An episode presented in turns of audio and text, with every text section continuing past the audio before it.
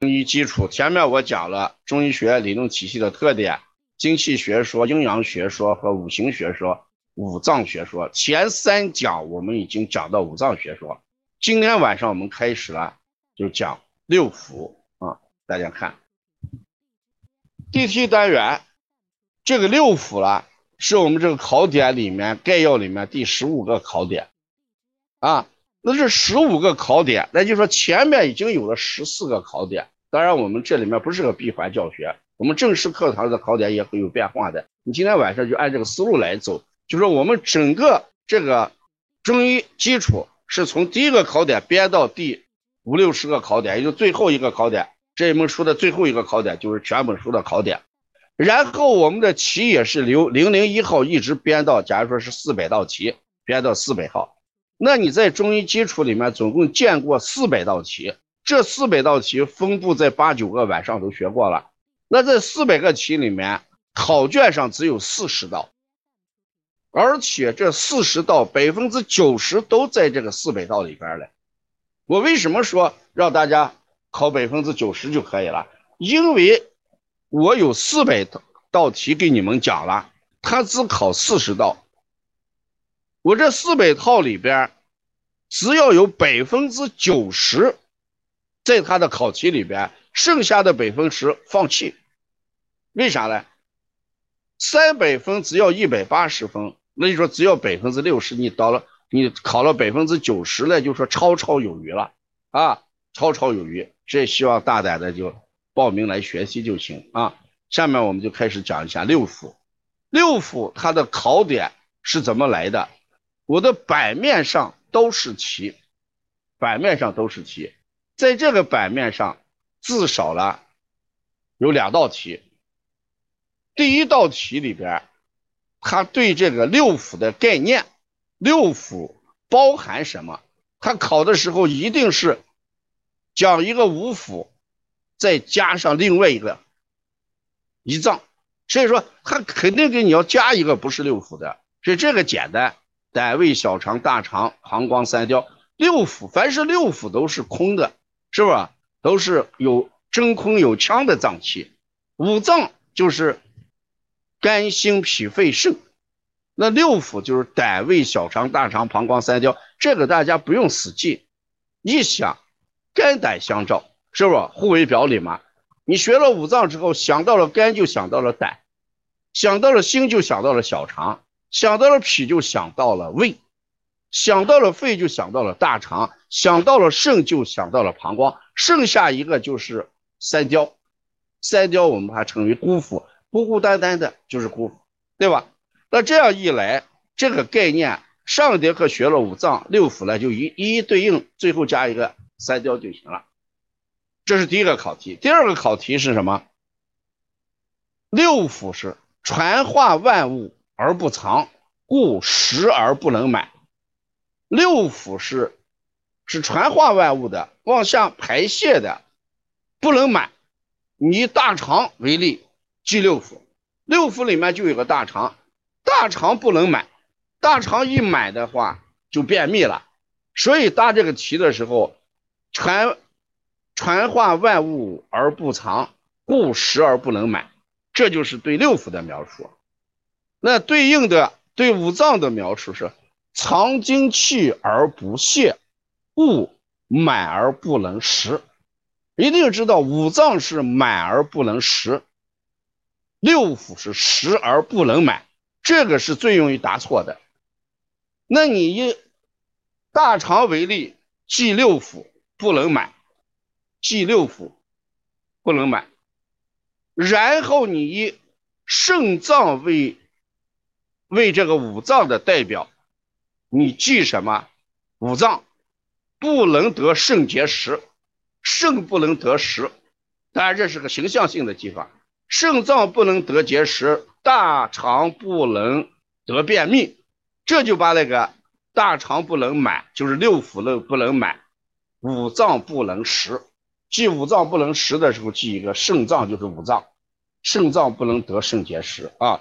这个成长书说黄老师讲的很容易啊，懂就是这道理。所以这个版面就有两道题，你记下来，一个是什么是六腑，再记下来五脏怎么样描述，六腑怎么描述。刚才说六腑的时候，记一个大肠，大肠不能满，满就便秘了。讲这个五脏的时候，你记一个肾脏，肾脏不能实，实就得了肾结石了。这当然是个谐音记法，对不对？把这两点记下来，在考场上选 A、B 的时候一定能选对。这是这个版面上的两道题。你再看这个版面上有三道题目，对，六腑是空的。这个上面有三道题目，第一道题目它一定讲。谁为中丁之府？谁为中丁之府？那既然讲胆，那胆为中丁之府，这记下来就行了啊。为什么是中丁之府？你不管它，你只记着胆为中丁之府，对不对？这是第一道题。第二道题他会考你，谁生成胆汁？胆汁是谁生成的？你看。胆汁生产于肝而储藏于胆，可见胆汁呢是肝生成的。这是这个版面上的第二道题，对吧？第一道题，胆为什么之府？中丁之府。第二道题，胆汁是谁产生的？是肝。这两道题就已经有了，对吧？那下面第三道题，他一定会讲。讲什么东西？胆汁有哪些功能？第一个，胆汁呢，它是受肝的疏泄而直接控制和调节，所以这里面与情志有关系。第二个，在肝的调控下，胆汁及时的排泄与消化有关系，与肠道到哪里去了？在肠道里面维持正常的消化功能，啊。所以说，你就讲一下胆汁的功能，你记清楚。胆汁最大的作用，它是帮助消化的。胆汁消化脂肪，胆汁消化的是脂肪。胰腺分泌的胰岛素分解的是糖，你把这个记清楚就行。所以说，人这个糖尿病与胰腺有关系，对吧？哎人这个。不能消化脂肪，不能多吃脂高脂肪的东西，与胆汁相关。你看，人做了这个胆的切除手术之后了，不让吃过多的肉。为什么不能吃多的肉啊？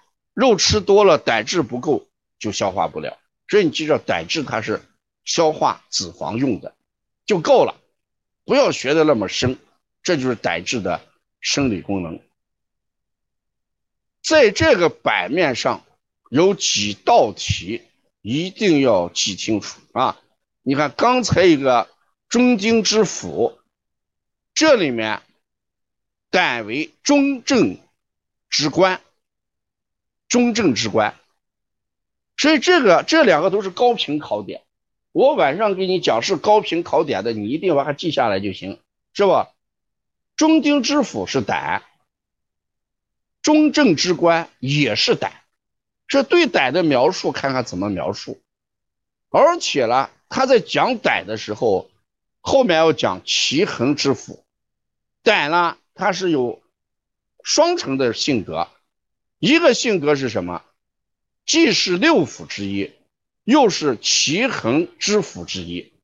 所以在讲奇恒之腑里边也有胆，在讲六腑的时候也有胆。这考试题里面说，下面哪个？脏腑既是奇恒之腑，又是六腑，那你一看，只有胆，只有胆是这个样子，只有胆是这个样子。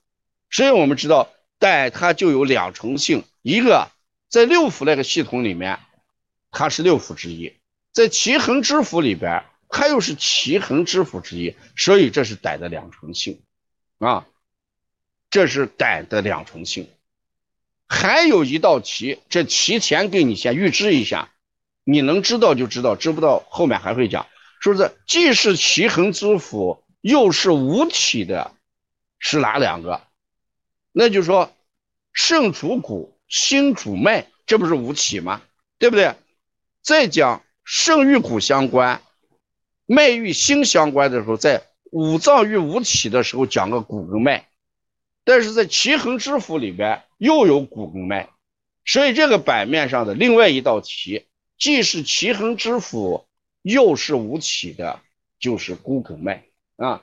大家互动一下啊，既是六府之一，又是奇恒之府之一，答哪个府？互动一下，还听明白没有啊？既是六府之一，又是奇恒之府之一，答哪一个脏器？对，就这样考，这就一分就得来了。考场上就是这一分，就这么得的啊。这是一道题。还有一道题，大家听一下：既是奇恒之府，又属于无体的，是哪两个？既为奇恒之府，又属于无体的，这在后面也遇到这个题，我放在前面给大家总结一下：既是奇恒之府，又是我对骨根脉，你就记着。你平时把这个东西在课堂上一消化，考试来回就这几个题。中医基础非常简单，为什么非常简单？就这点东西，不管今年考专长，明年考助理，五年之后考职业，离不了这个东西。基础就是基础，没办法，你也改变不了。你想再讲的深奥一点，也讲不了深奥。建筑的基础就是钢筋、水泥跟沙子。你再变也就是这么几种东西，所以中医基础为什么简单？用于为什么能得高分啊？就是这么点东西，不复杂。他为什么这个骨根脉又是奇恒之府，又是呃无体？不要管它，就这么一个概念，你记下来就行了啊！不要去再讲为什么。所以中医基础考试里面好多东西，你不要问为什么，你不要问他为什么，对不对？昨天晚上我给大家讲了个肝的时候，我说肝为什么脾疾之本？有个老师说，老师为什么肝为脾疾之本？那个明明念霸，怎么又念脾？啊，我跟你讲这个中医这里面你要深究是很厉害。虽然念霸在这里面叫脾疾，这是个通假字，大家没有必要理解那么多。脾是什么？就是疲劳的脾，脾也是疲劳，疾也是疲劳。肝是主筋的，肝是最容易形成疲劳的一个脏器，所以肝是一个脾疾之本啊。所以老师在课堂上讲，你只要记着肝为脾疾之本就行了。到底脾疾是什么意思？你不要着急领去去抠它，你一抠它就不会答题了。你光老师讲脾疾之本是肝就行了啊，不要念八。为什么那个字是个通假字？是音相通，通的是疲劳的疲啊。当然，这个你读成霸，我也把你没办法啊。因为现在好多人这个读书的话，也不去深究啊。你不管读脾疾之本还霸疾之本，但是你要知道它是考题里面的就行啊。这是这个版面，这就是逮的考题。